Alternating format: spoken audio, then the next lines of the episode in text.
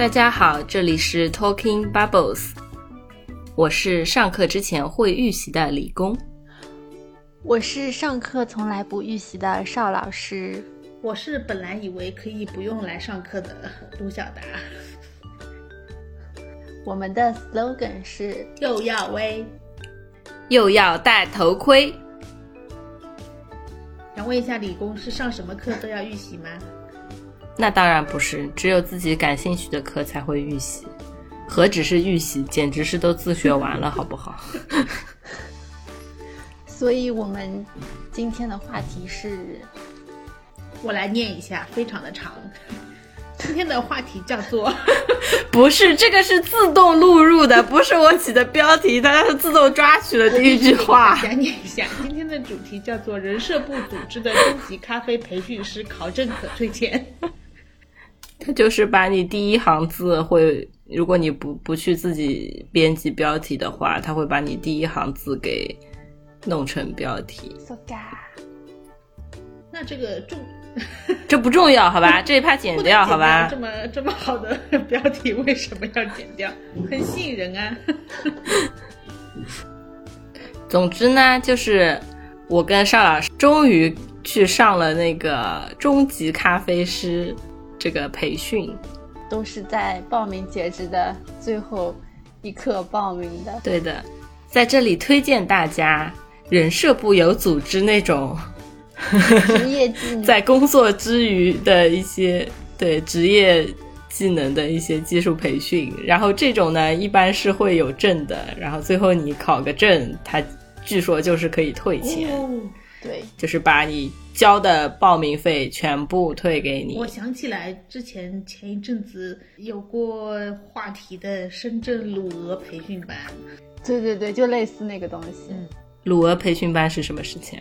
就是教你去鲁鹅啊，你也知道广东那边他们就是喜欢搞这种东西吃啊，然后就鲁鹅培训班呢，好像也是学成了过后，就说好多人报名呢，那个鲁鹅培训班，好像鹅都涨价了呢。哇，你这都知道。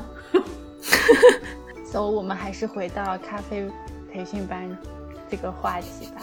那首先我们来说说为什么我们两个要报名吧。我觉得理工报名很正常啊，不对，我觉得理工都不需要报名啊，他天天整咖啡，整些有的没的各种特调，差的也就是一部机器了。他差的是培训班吗？差的是一部十万十万块钱的咖啡机，好像很有道理的样子哦。但其实我最初的目的是为了去练拉花。因为拉花据说很费奶费咖啡，我就觉得 可以白嫖用别人的奶不好吗？然后自己拉了如果不行，然后还得就是会浪费啊之类的，就是你又不能一次练很多下，然后我就觉得正好有这个机会就可以白嫖去练一下。你可以每天早上拉一杯啊，每天练一次。不是呀，我是觉得是在你练的时候，你可能得一下子做个五杯六杯那种，你才不断的慢慢微调，会找到那个感觉。就是一次要练很多次，然后才能找到哪个是正确的方法。对的，我觉得他动作就很快，他整个过程其实蛮快的。你可能某一小步错了，然后你就得稍微有点偏差，你就得下一次的时候就可以记着改正。你为什么不能用？酱油和洗洁精啦，质感不一样。对，那个洗洁精它打出来的泡太硬了，它不是那种流动性质的泡，它就是固定的形状，相当于你可以把它堆起来，堆高的那种感觉。然后实际上的奶泡是包裹着空气的奶，你可以理解为一个一个一个泡泡，然后跟它的液体。就是液体状的牛奶是一个这样子的混合物，气体液体的混合物，它并不是完全的是泡。也是洗洁精包裹着空气啊。但就是洗洁精很容易，因为它的泡很固定，就是能够维持那个形状。它过于能维持形状了。意思了。就是你拉花的时候，它是需要一些流动性，你知道吧？那我 C C 我为什么要报名？首先呢，是因为可以白嫖，因为之前我也听说我有朋友去学了。呃，面点师也是有这个政策。然后当时我所在的区域就是据说是不能享受到这个福利的。然后这一次发现我可以享受这个福利了，再加上呢，有理工迫使我报名报名报名，想跟理工一起可以有一个陪伴，然后一起学学，说不定还真的能学会拉花，也算是多一门手艺吧。那就是说，你对于能够成功拉花这件事，并不是抱有特别大的期望，是吗？还是挺有难度的，可能需要后期自己在家多练习练习才行。但我不是的呀，我报这个课就是冲着我报我学完一定要学会拉花的心去的。但问题是，我在想，如果我学不会拉花，我就不能报销这两千块的学费。对啊，所以会迫使你学会，对不对？可能有一个力量会迫使我多练习练习，至少把这个学费给赚回来。我觉得它毕竟是一个手艺的技能，就是这种多练应该就是可以搞得定的。而且我觉得它的考试也不会特别难，应该就是那种很基础的图案。其实我本来是觉得基本上应该能学会，但是当我进入到那个教学环境的时候，我有点疑惑。所以接下来我们可以稍微聊聊我们的这个上课的条件是怎么样子的。为啥我会产生如此的疑惑？那个教学条件呀，可以以没有条件来说。对，第一天嘛，所以他要八点半就要报到，然后我差不多就是八点半到那个场地，然后我那个地方就非常非常之混乱，只能打电话给那个报名的老师，然后他指导我，最后我找到了那个教室，然后我就填完表以后，看到很多人在那边坐着嘛。然后我当时以为那只是一个大家的等待区，就可能是那个其他 其他班的人登记来在这边等的，因为那个桌子实在是一点都不像上课的桌子。我以为里面会有一个教室，等我填完表发现啊，原来这么小小的一间房子就是我们的教室了，我就表示有些震惊。因为我去的时候比较晚，一个是我大概快。九点的时候才到那个通知的地址，但是我死活找不到那个教室。然后呢，我就问邵老师，然后他呢也跟我说不清楚。然后他也把那个老师的电话发给我，我又打那个老师的电话，结果我还走错了一个电梯厅，我从另外一个端头，然后绕了一大圈走到那个教室。大概花了我二十分钟的时间，真是厉害。他们是那种培训机构吗？但那个培训机构比较简陋，所在的地方。对的，它其实就是，呃，那栋楼可能那一个片区整个一层，它有很多这样子类似的教室，然后它开很多班级，什么茶艺啊、西点啊、什么中餐啊这种，包括什么类似于月嫂、保姆这种的也是有的。然后呢，他就每一个房间、每一个教室就是那么一间，然后就门口贴着不同的班。那你们正好可以一条龙学完哎，咖啡、月嫂、保姆，连轴。我不需要好吗？因为我之前想象的它应该是个类似阶梯教室一样，至少有一个讲台，有个屏幕。然后有一些器械，大家可以练。那你想的也太好了吧？因为我我一开始以为他会就是借一个那种学校，职业技术学校，然后他那边可能本来就有一些器材的，然后也有黑板的，而且毕竟是这种操作性比较强的学科嘛，我以为他的那工具会比较多，然后没想到。只有两台咖啡机，然后我们有四十几个人，对吧？一个班，我就不知道以后我们要怎么学。所以理工那个又费奶又费咖啡的，对 这个想法是完全不太可能达成的。我觉得有一个小心机是可以让我后面有这个机会能够多练习一下制作咖啡。是什么呢？就是去拍好那个老师的马屁。这个小心机会不会有点明显啊？以及不那么难猜到啊，他也不会听我们的播客啊。我是说别人猜不到吗？这个其实待会后面我们我们可以聊。我觉得很多人也并不是冲着说我要去学拉花这件事来去报的名。那他这个有出勤率的要求吗？理论上好像是有的，呃，说是每次去上课上午和下午都要签到的，但是签到呢只是在一张纸上，你就让别人帮你签一下就好了。但是他说所谓什么人社局有可能会来抽查你有没有来上课啊之类的。我觉得原因是因为他们这种培训机构也是相当于拿国家的补贴嘛。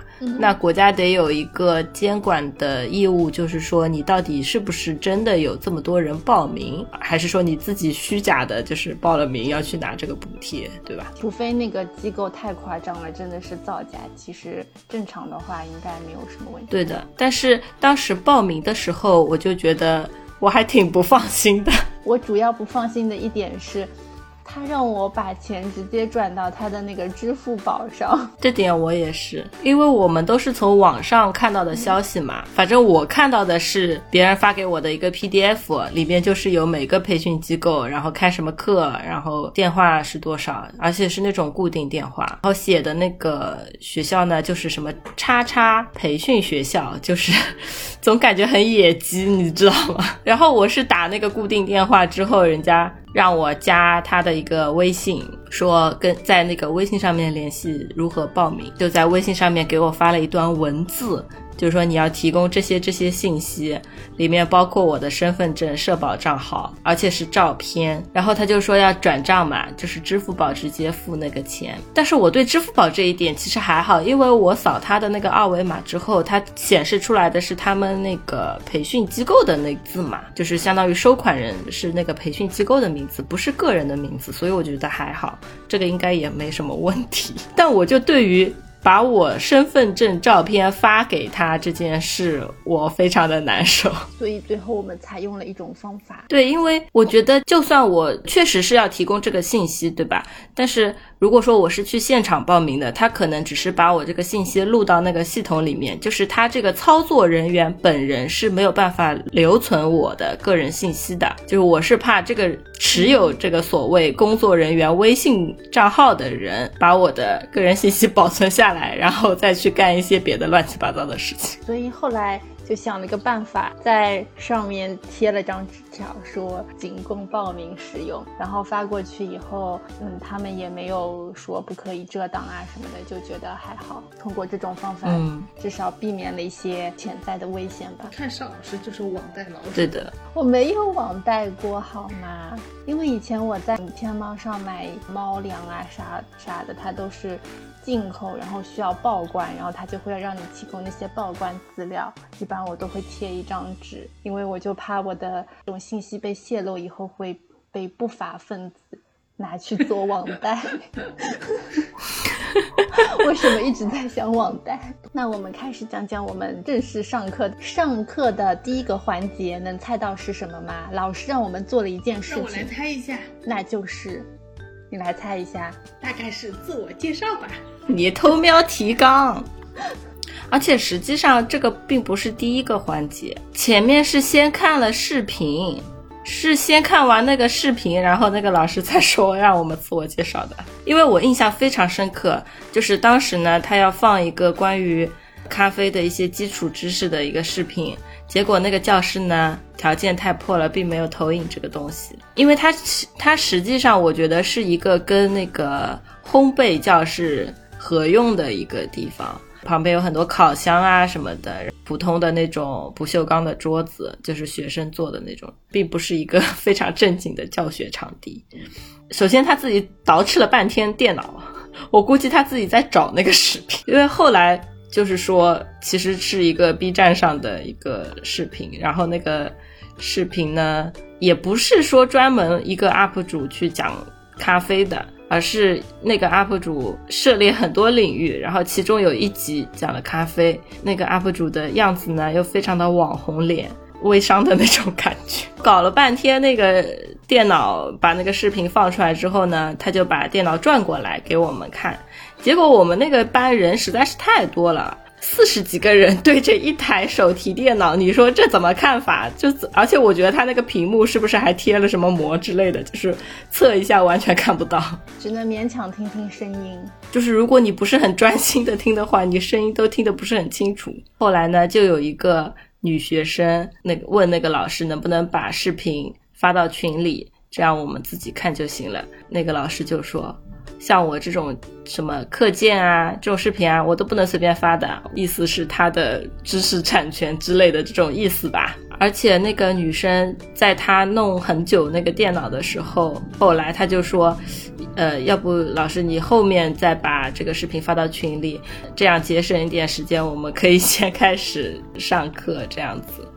然后那个老师，我觉得他当时就挺生气的，就那个语气就非常硬，然后说说什么我就不自我介绍了。他因为生气了，所以这么说吗？对的，对的，对的。但是他的语气不是这个样子的，他原话也不是这样子，就是意思就是说，呃，现在你们怎么都这么着急？就是这个时代怎么都这么着着急浮躁？然后我连自我介绍都还没有说，你就在那里催我，就大概是这个意思。但是他讲的那个话，我觉得当下就有一种回怼那个学生的感觉。看来是一位有经验的老师。这一段我其实没有特别听到，没有特别注意，我就记得他说他就不自我介绍了，就后来好像开始讲课了。但是他之前就是说，他说我不可能每次都把教学的 PPT 都发到群里，然后我当时也有一点就觉得不舒服，我就觉得为什么呢？你这边又没有投影，我们也没有办法看你的教学的内容，然后你还觉得教的东西。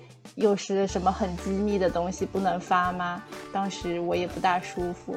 就是，我觉得他是属于那种老一辈的人，是不是跟现在的老师就不大一样？我觉得就是首先他这个也不说不是说义务教育阶段的老师，也是我们就是花了费用来的。那我觉得他应该就是把这些学习材料给我们啊，这也不是什么特别机密的东西啊，或者是属于他知识产权，这本来就是我们学习的时候需要的材料，我就觉得也很奇怪。对的。所以我一开始对他印象也不是很好，就是挺强势的一个老师，高傲的感觉。哎，对对对，高傲。他是个很有年纪的人吗？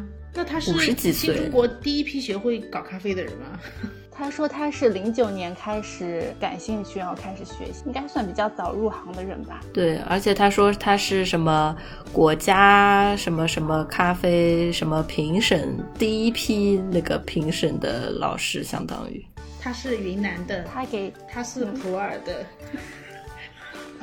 不是，他是昆山的，他是苏州的，但是一口东北腔的。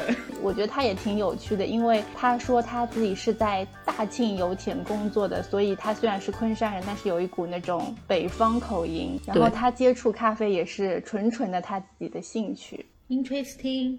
那他看起来小资吗？完全不。但他看起来像你妈妈，有那味，就是相亲角的妇女形象。就是，就是在我的那个，在我的印象里，就是咖啡老师，我感觉哦，可能也不会是那种年纪很大的老师。我的印象里，可能最多就是四十几岁那种，然后品味啊很有情调的，很小资的，看上去。很洋气的人，在我印象里，那种比如说像那种茶艺老师，嗯嗯，不是都穿那种很大很飘的那种裙子，对对对，然后脖子里挂一个那种什么玉啊什么之类的，就是那那种东西。但他不是走那种飘逸清新路线的，他是那种非常 deep dark 的那种路线，黑暗黑暗什么茶艺师吗？风格吗？就是后来中间，就是我们因为中午我们点了外卖，然后在那个教室吃嘛，然后那个老师也在等外卖。有一个之前他的学生在那边跟他调试机器，然后他就嗯做了咖啡给我们。觉得他就是属于那种，如果你尊敬他，就他就会愿意跟你嗯传授给你知识的那种。他首先需要的就是你的尊敬。对，我觉得甚至就是他要的。是你对他的一种仰慕，哎，有点有点。对对对。给我保护，我还你祝福。你英雄好汉需要包袱。这首歌叫《仰慕》，不好意思。我还在想关键词什么时候出来呢？出来了，这首歌叫《仰慕》，但他歌词里没有唱仰慕啊。可你劝我幸福，拿什么来弥补？难道爱比恨更难？你全部唱完都不会出现“仰慕”这两个字。然后经历了上面这个小插曲以后呢，我们就差不多正式开始上课了。上课的第一步就是刚才鲁达说的，老师要求我们要每人做一下简短的自我介绍。当时我听到以后，我就有点嗯嗯嗯 T I B 的感觉了，有那味儿了，顿时就社恐了。然后我一开始以为大家会比较抗拒这种方式，因为我理解的大家就是业余有时间，然后来来学一个东西，丰富一下自己的生活。被叫到每个人都要做自我介绍，就会有一点突然吧。但是没想到的是，就是前几位起来发言的同学都非常愿意交流，哎，就他们就讲了一些就是自己的情况，然后讲自己为什么要来学，就是不是那种很生硬的，完全就是社牛状态。是不是有光的？有一个是有的有一个人是友邦真的无处不在。无处不在。渗透每个角落，然后轮到我的时候，我就非常社恐的。我还记得，因为那个时候邵老师坐在最边上，而且又是一个凸出来的位置，对，然后他就非常的担心。那个老师说：“那就从这一头开始吧。”然后他就成了第一个。耶，还好后面是按那个学号开始，所以我就是夹在中间，还可以，就变成一个小透明。学号是按那个姓名的那个首字母排的吗？应该不是吧？他应该是按报名的，因为我跟邵老师是在连号的。大家自我介绍是怎么会开始？就是先说自己所在的行业的，是那个老师要求的。哦，就他就说可以介绍一下你叫什么名字，然后是从事什么工作的，然后大家就按照他这个格式。传了下去，因为他就是强调说了一下，就是，嗯，让大家说一下自己是干啥的。我觉得挺奇怪的。以前我们不都是自愿的嘛？你想说就说，但他也没说大家自愿啊啥的。而且他强调了一下，说大家来到这里，相聚到这里就是有缘，有缘千里相聚即是缘分。对的。然后讲讲印象比较深刻的几个人的自我介绍吧。我印象非常深刻的就是那位只喝茶不能喝咖啡的大哥。他说，呃，他说他只喝，他强调了一下，说我只能喝茶，完全不能喝咖啡。然后他说他之所以来学咖啡，是因为他本来想报茶艺师，但是后面没有开办，然后他就换到了咖啡师的这个课程来学。而且他说的是，反正我也很闲，哎，然后感觉他就是抱着这种，哎呀，反正我也报了名了，虽然那个没有，但我就上上这个吧，反正我也有时间。嗯，我感觉我们班级里有好几个人都是说自己就是比较闲，有很多时间，所以要来学的。而且有些人好像之前已经参加过其他的技能培训班了。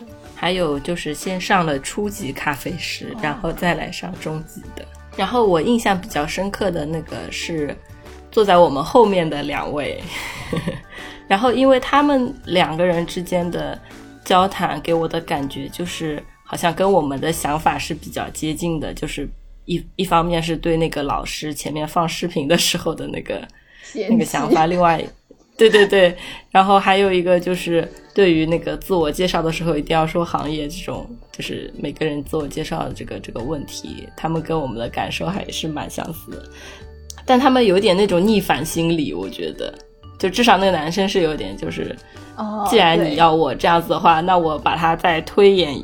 推的更夸张一点，然后，然后他就装一个大逼这种，对，怎么？因为在他介绍之前，他就在他就在我后面，然后跟跟他应该是跟他女朋友说，待会儿我要装一个大逼，你看好了。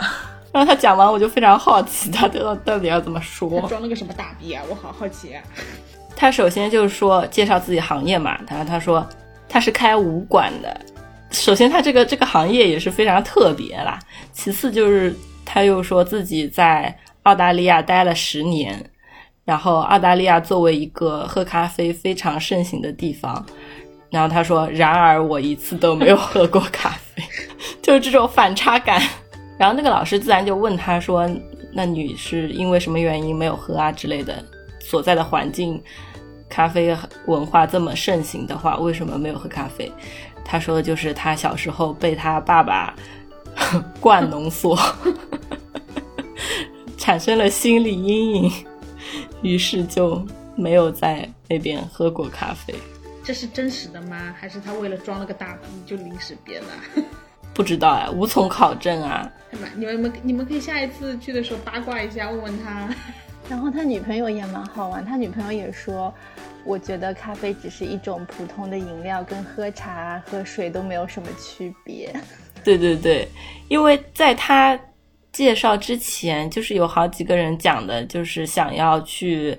呃，了解咖啡文化，然后包括自己的同事都很爱喝咖啡，自己在职场当中就会遇到这种，就是他想要去融入那种同自己同事喜欢喝咖啡的那种职场环境，所以他才来学的这个课程，让人觉得好像这个这个事情就是非常的。所谓什么小资啊，什么特别呀，有文化呀之类的这种东西，啊，在这个前提之下，然后后面那个女生就说：“我觉得咖啡就是一个很普通的东西，跟喝水一样，就很有反差。”听了就是很多同学的发言以后，我发现原来咖啡带有很强的社交属性。对的，就是首先你如果喝咖啡的话，就可以跟你同事熟络起来。然后，但凡你对咖啡又有了解，你可以说出一些道道来的话，就更加可以融入怎么说小资群体吧。嗯，然后我印象中有一个人是直接讲了，就是说我来上这个课学习了咖啡的知识，就可以增加自己的谈资，非常的直白了。然后还有，嗯，好像是一个大哥，他就是说他们公司有。那种很厉害，看起来很厉害的咖啡机，好几万块钱之类的。就是我觉得他说出来的时候是有一种那种炫耀的感觉，就觉得我们公司很厉害，有这么高级的咖啡机，然后他就想来学习这个咖啡的技艺。对，因为他还强调了一下自己是在外资企业，他那个肯定是商用的机器，但是。根据它的描述来说，应该是全自动咖啡机，就不不能拉花的是，就帮你打点奶。对的，对的，就是你按了一个键以后，它就帮你全部都做好一杯，除了拉花以外，就属于可玩性比较低，但是很适合在公司里面，大家都可以无脑操作，一一键获得品质还不错的咖啡。然后还有一个大姐姐，她就说是她的小孩现在长大了。不需要占用她太多时间，所以她要发展一下自己的业余爱好，就来学咖啡。就是通过大家的自我介绍，因为也会聊到一些自己对于咖啡的认知，包括自己对于喝咖啡这件事情的看法之类的。然后我就觉得，嗯，确实还是有很多的误解。哦，就是有很多人就觉得自己喝不了咖啡，是喝了之后感觉不舒服，就是心跳加速啊、心悸啊什么，或者是肠胃不舒服啊之类的。但是很奇怪，他们也都来上这个课了，我觉得很莫名。对，有好几个的人都是说完全不能喝咖啡的。对对对，但他们说了这种之后，那个老师竟然问他们是不是因为咖啡里面加了奶，他觉得心悸是因为乳糖不耐，但我觉得乳糖不耐肯定是不会有心悸这种作用的呀。一般如果你喝咖啡会心悸的话，要不然就是你真的对于咖啡因的耐受度特别特别低，要不然就是你去外面喝的咖啡里面的咖啡因含量比正常的咖啡高很多。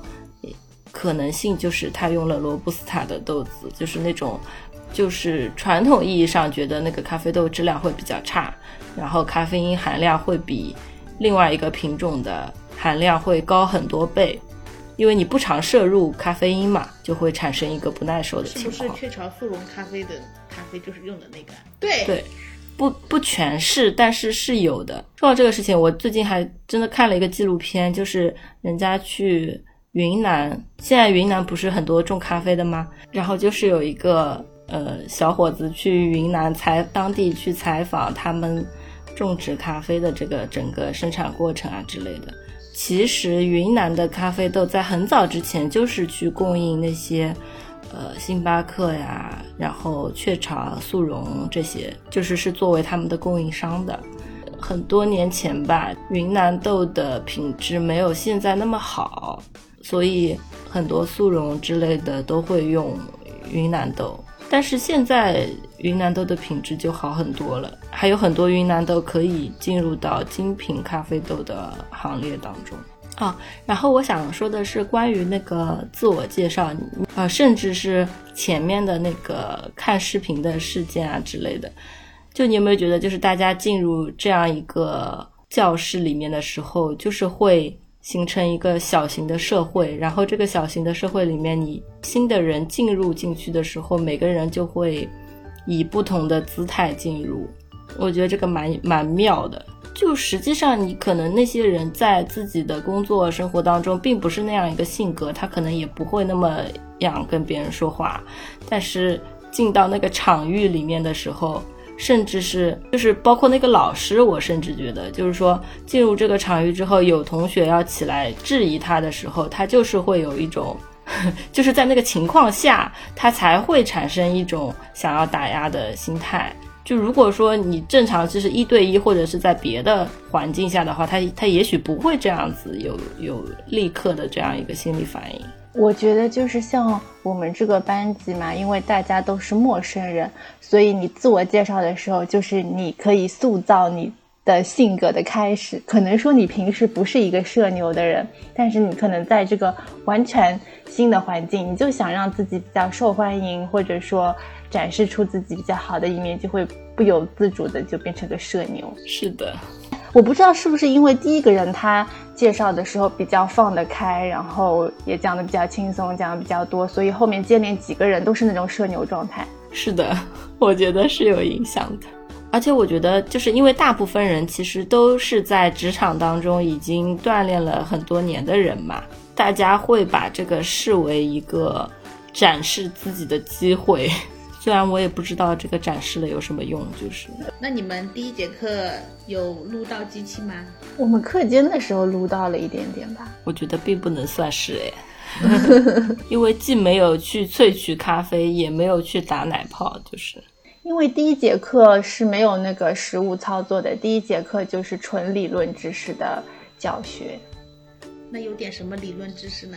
我作为一个小白，就是那些知识我都不是很熟悉的，我可能只是一知半解。他就是比如说他说那个咖啡豆的分类嘛，以前我也不知道什么阿拉比卡、罗伯斯什么鬼，罗什么罗伯斯塔什么鬼，罗布斯塔，罗布斯塔，我以前都不知道，反正都是音译，没关系的。对，那个罗伯斯我都不知道的。然后他这次就是跟我们讲解了嘛，就是说那个罗伯斯是咖啡因含量比较高的，然后它是用在拼配豆里面，然后阿拉比卡是比较常用的一种咖啡豆。就这这些，虽然说我以前也知道有这个阿拉比卡咖啡豆，然后但我我根本就不知道它是什么，是按地域分啊，还是按品种分？但是现在他一讲以后，我我有一点大概知道了，就是他先分几个品种，然后再会按。嗯，就是地域还会有一些划分，但是它没有细讲每一每每一个呃地域它的咖啡的特色，因为我们这个课程嘛，就是已经从中级开始了，所以它没有办法细讲了，都是浅尝辄止。什么日晒水洗？那理工呢？我们的咖啡小小大师，理工他说我都懂，我都知道炒冷饭。我跟你讲了，我是一个预习的人。对呀，只是给理工复习了一下，还复习的不到位，真的太浅了。我只能说，真的太浅了。我为数不多新增的知识是，咖啡属于茜草科，这已经这么刁钻了，你知道吗？茜草 怎么这么像骂人的呢？就是这个植物，咖啡树这个植物属于什么科嘛？因为这些理论知识应该是在初级班的时候讲的，但是因为，呃，这一期没有初级班，大家其实都是零基础就开始学中级了。但是它中级呢，又必须有很多那个实物操作的理论方面，它就只能讲一点点。但是我觉得还蛮可惜的，因为像我这种小白，本来是想理论学习的，没想到他理论也也没有办法仔细讲，只能以后自己去 B 站看看视频再学习学习。然后我本来想上这个课呢，其实也是有一部分是期待他教理论的东西的，因为我得到的这些知识全部都是我。就基本上全部都是我在 B 站上关注一些有关咖啡的 UP 主啊之类的，咖啡师啥的，就比较零碎。虽然说他讲的其实我都有听过，但是我很想要他系统，就是成系统的说一说，比如说。呃，咖啡豆的分类啊之类的，就是你其实阿拉比卡下面会分有很多分支，还有什么铁比卡啊、波旁啊之类的。就是我对于具体往下细分的这种就不是很系统，我可能就只记得几种，包括他们的产地之类的，记得不是很清楚。就是我我想要达到的目的是我可以知道每一个产区它的咖啡豆。叫什么？然后通常有哪些处理方式啊？或者是它的咖啡豆的豆种，就是那个品种到底是后来又演变成了什么？这个不会，网上就有一张表格，一表告诉你们？但我就是至今没有看到，所以本来是期望这个机会能够看到的。因为你有没有发现，你出去点咖啡的时候，特别是手冲咖啡，名字实在是太多了，然后它对应的那种风味你根本记不得，就只能每次去问他们说，嗯，我喜欢比较喝偏酸味道的，或者是偏甜味道的，或者是花香的、果香的之类的。但很多时候他给你推荐的那一款，你喝到。嘴里的时候也不是那个想象自己想要的那个感觉，对吧？就至少不是自己喜欢的那个偏好。就我想要达到的目的就是以后准确的点出自己喜欢喝的咖啡。所以他最后也没有发 PPT 和视频给你们吗？我现在突然想到一个可能的原因是，其实外面如果你去外面那些不是很多专业的。咖啡培训学校，或者是有一些咖啡店会有那种培训吗？那些其实都很贵，你有没有发现？就是大几千的那一种，可能上课也才上个七天，反正就是很短的时间，给你集训一下子，然后让你去考那种国际的什么证，什么 SCAA，呃，或者是那个 Q Grand 之类的感官师的那种证，就属于国际认可的证。哦，我觉得后期我感觉那个老师还挺好的，是因为他给我们泡了那他自己带的咖啡果肉和咖啡花，那个味道是挺神奇的，就有点像红枣茶的味道。对的，是我第一次喝。我也是。咖啡果肉是什么？呃，我们接触到的咖啡豆其实是它里面的算是种子嘛，就是算是种子，就是里面的那一层。然后它像苹果一样，外面是会有一层果皮的，就呃你理解为一个葡萄就比较像，就是 外面是有一层果皮的。然后它那个果皮呢，正常就是要通过不同的方式给它去掉。然后它是把这个果皮晒干了之后用来泡茶，然后味道就是很像红枣，因为果肉嘛，还是里面含糖量很高的。理论知识就是学了，呃一个下午，但是。因为我和李工中午我们点了个外卖，在教室里吃，有幸就和这个老师有了一点私下的交流。因为这个老师同样也在等他的外卖，然后也算是给我们展示了一下他的这个拉花才艺。但我觉得很神奇的一点就是，他调试机器竟然不用秤哎，因为正常来说，我看的那些 UP 主里面，他就是会要求至少有一个量是定量嘛，就是说你的咖啡粉。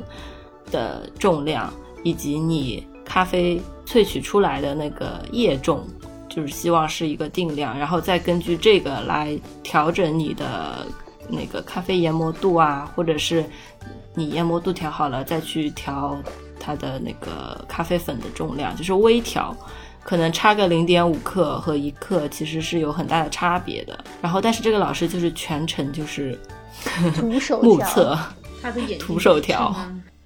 对呀，他的手就是秤啊。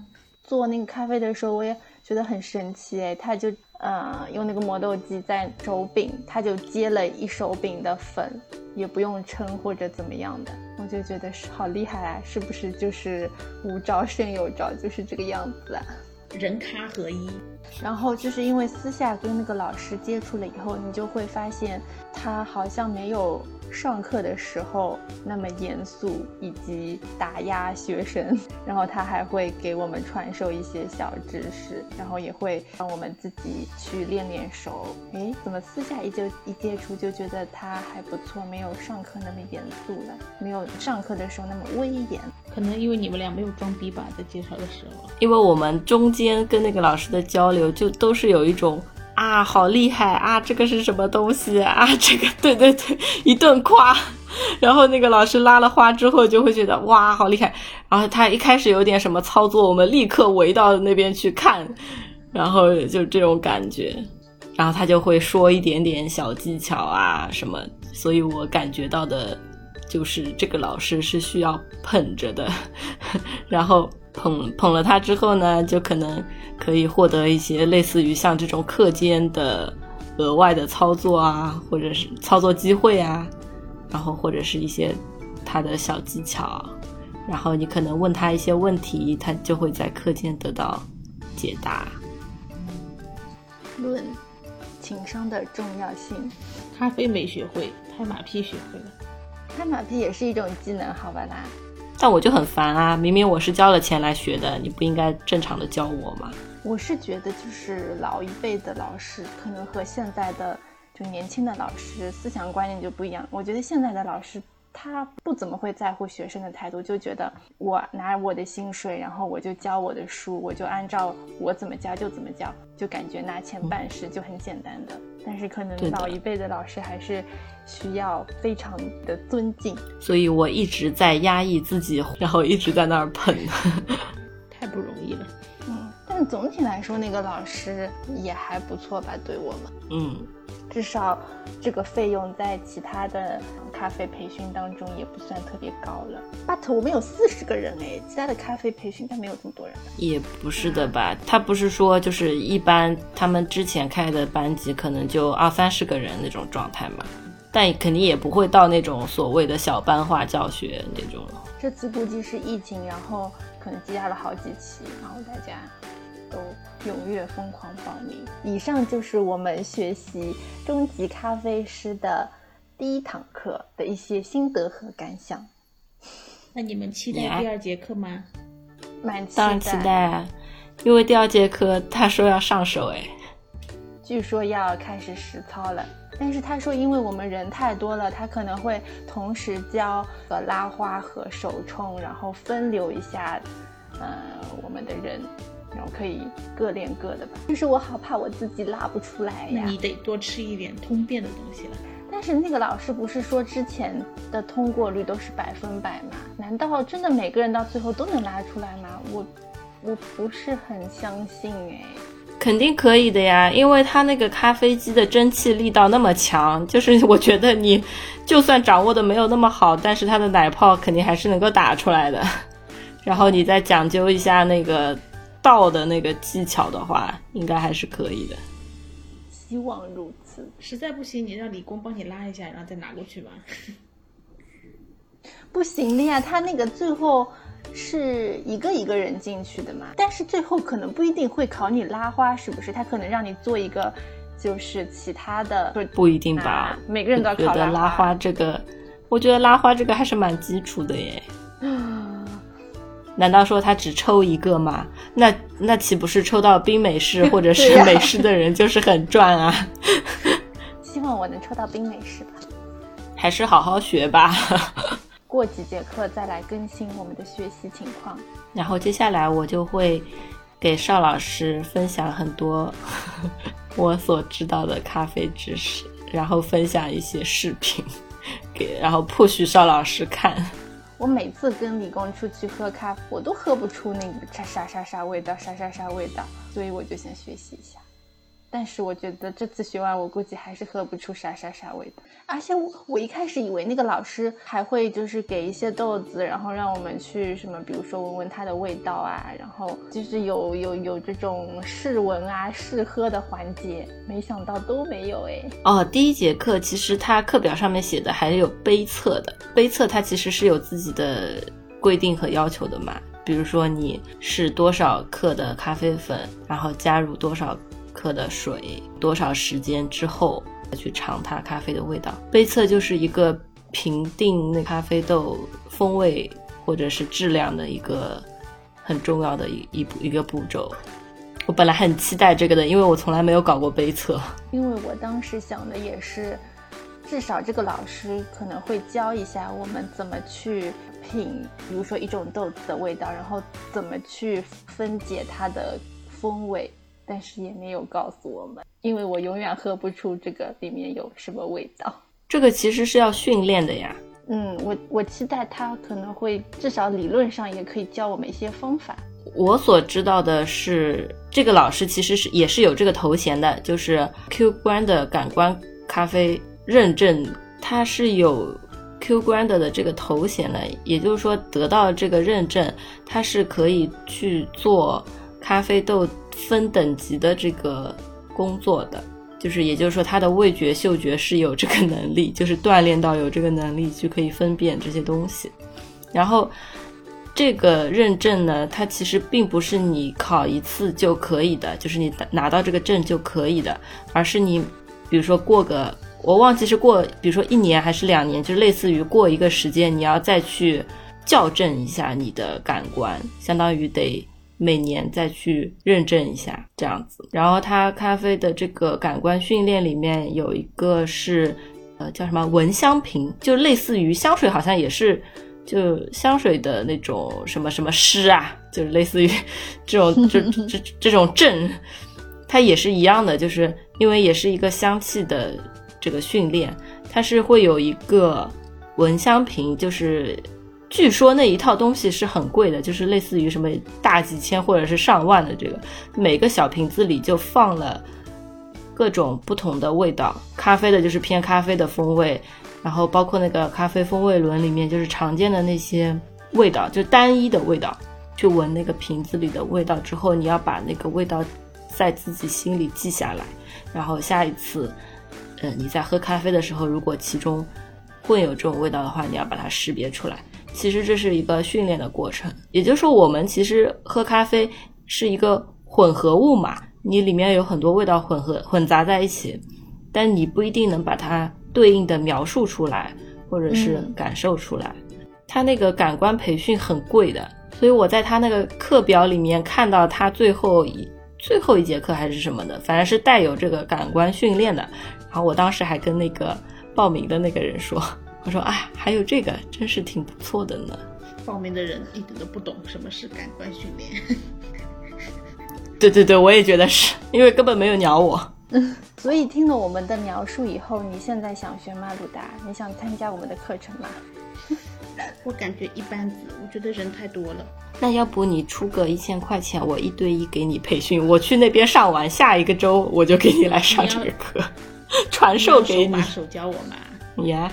那我要那个咖啡豆表，你有吗？为了你这个，我给他找出来好不好？我给他网上把这种信息都汇总起来之后，自己做张表，自己做个咖啡地图。你做吧，做好了先告诉我，我考虑一下。对我期待喝到你们亲手做出来的符合我口味的咖啡。符合你口味的咖啡，应该要你自己带咖啡豆过来。我们只是给你操作而已。那我们今天的话题就先聊到这里。欢迎大家在小宇宙、喜马拉雅和苹果 Podcast 收听和订阅我们的播客。我们的线下活动也即将开启，希望大家可以踊跃参加。期待我们在线下见面。好的，最后理工，赵老师卢小达。祝大家生活愉快，我们下期再见，拜拜，拜拜，拜拜，拜拜。